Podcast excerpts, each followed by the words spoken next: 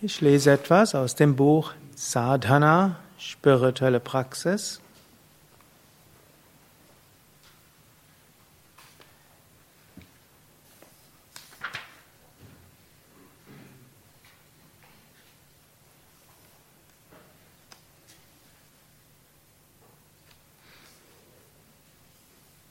Es hat aufgeschlagen auf Svara Sadhana.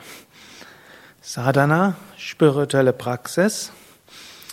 Svara Sadhana ist ein Sadhana in Übereinstimmung mit kosmischen Rhythmen, mit Nadis, mit Chakras. Ist ein weites Thema. Ich lese ein paar Sätze daraus vor. Im menschlichen Körper gibt es 72.000 Nadis, Energiekanäle, welche die Energie befördern. Von diesen sind 24 von besonderer Bedeutung. Von diesen 24 sind wiederum, vier, sind wiederum 10 wichtig. Und davon wiederum sind drei besonders wichtig. Diese drei Nadis sind Ida, Pingala und Sushumna. Im Laufe eines Tages und eines Nachts fließt der Atem durchschnittlich 21.600 Mal ein und aus. Wenn der Atem mehr durch das rechte Nasenloch ein- und ausströmt, arbeitet Surya oder Pingala Nadi besonders stark. Wenn der Atem durch das linke Nasenloch ein- und ausströmt, arbeitet Chandra oder Ida besonders stark. Gut, das sind jetzt hm? Gibt es eine Menge drüber zu sagen. Ich habe ja auch ein Buch geschrieben, Kundalini-Energie erwecken, wo eine ganze Menge darüber zu lesen ist oder auf unseren Internetseiten, wenn ihr da unter Swara Yoga nachschaut, findet ihr eine ganze Menge. Es gibt auch eine ganze Schrift, die sich damit beschäftigt. Die Shiva Svarodaya Shastra findet ihr auch auf unseren Internetseiten. Im Wesentlichen heißt es, physischer Körper, den sehen wir. Aber es gibt mehr als den physischen Körper. Wir haben einen Astralkörper, einen Feinstoffkörper. Und dieser Feinstoffkörper, der belebt den physischen Körper. Yogis sagen, wenn der physische Körper tot ist, heißt das noch nicht, dass wir tot sind, dann verlässt der Feinstoffkörper den physischen Körper. Wir können auch sagen, was dafür sorgt, dass der ganze physische Körper äh, irgendwo zusammen funktioniert und wirkt, dafür, das ist der Astralkörper. Astralkörper hat Prana, die Lebensenergie. Die Lebensenergie fließt in den verschiedenen Nadis, den Energiekanälen und den Chakras.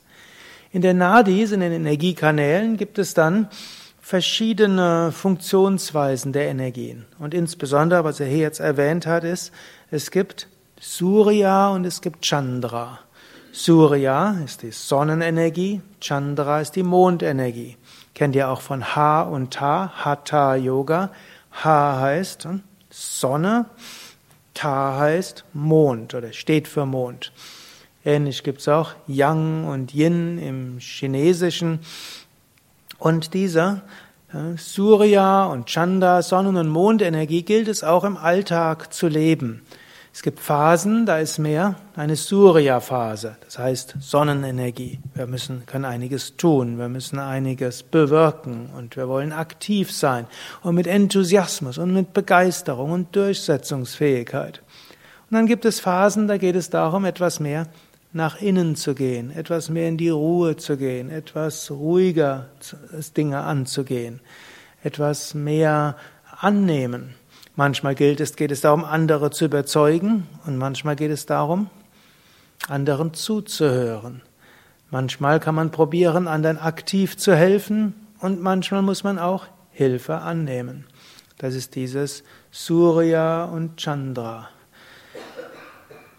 Und hm, es gibt daneben auch die Aussage, damit wir diese Rhythmen gut kennen, damit wir sie intuitiv gut spüren, ist es gut, die Wechselatmung zu üben. Denn da heißt es wiederum, dass Surya und Chandra, also Sonne und Mond, hängen zusammen mit Ida und Pingala. Mondenergiekanal ist Ida, Sonnenenergiekanal ist Pingala. Und diese hängen wiederum zusammen mit linken und ne-, rechten Nasenloch. Wenn wir regelmäßig die, Wechselatmung üben, dann hilft es, dass diese Energien in uns auf natürliche Weise gut wirken. Wir können auch darüber hinaus unsere Intuition öfters mal befragen, indem wir überlegen, ist jetzt angemessen, dass wir uns durchsetzen und darum bemühen, dass das, was wir für richtig halten, dass das gemacht wird? Oder sollte ich jetzt besser nachgeben? Ist jetzt die Zeit zu lernen oder ist jetzt die Zeit zu überzeugen? Ist jetzt die Zeit aktiv zu sein oder jetzt die Zeit zu entspannen? Und das sind Fragen, die immer wieder auftauchen.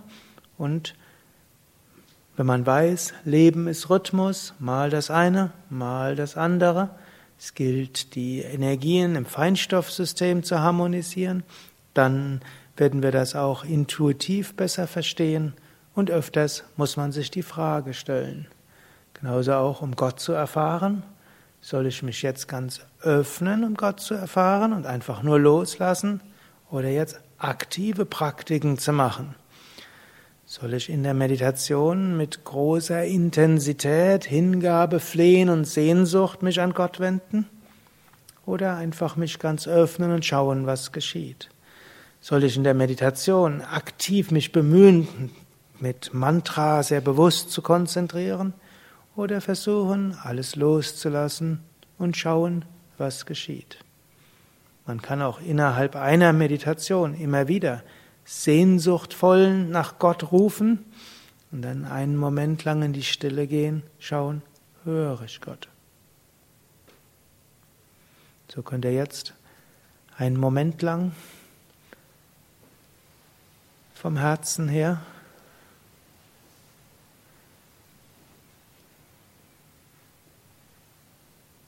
bewusst nach Erfahrung Gottes rufen. Wenn es mit großer Sehnsucht und tiefer Konzentration geschieht, ist es Pingala Surya.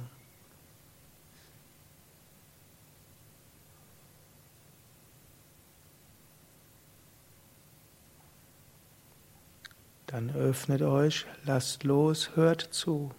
Chandra.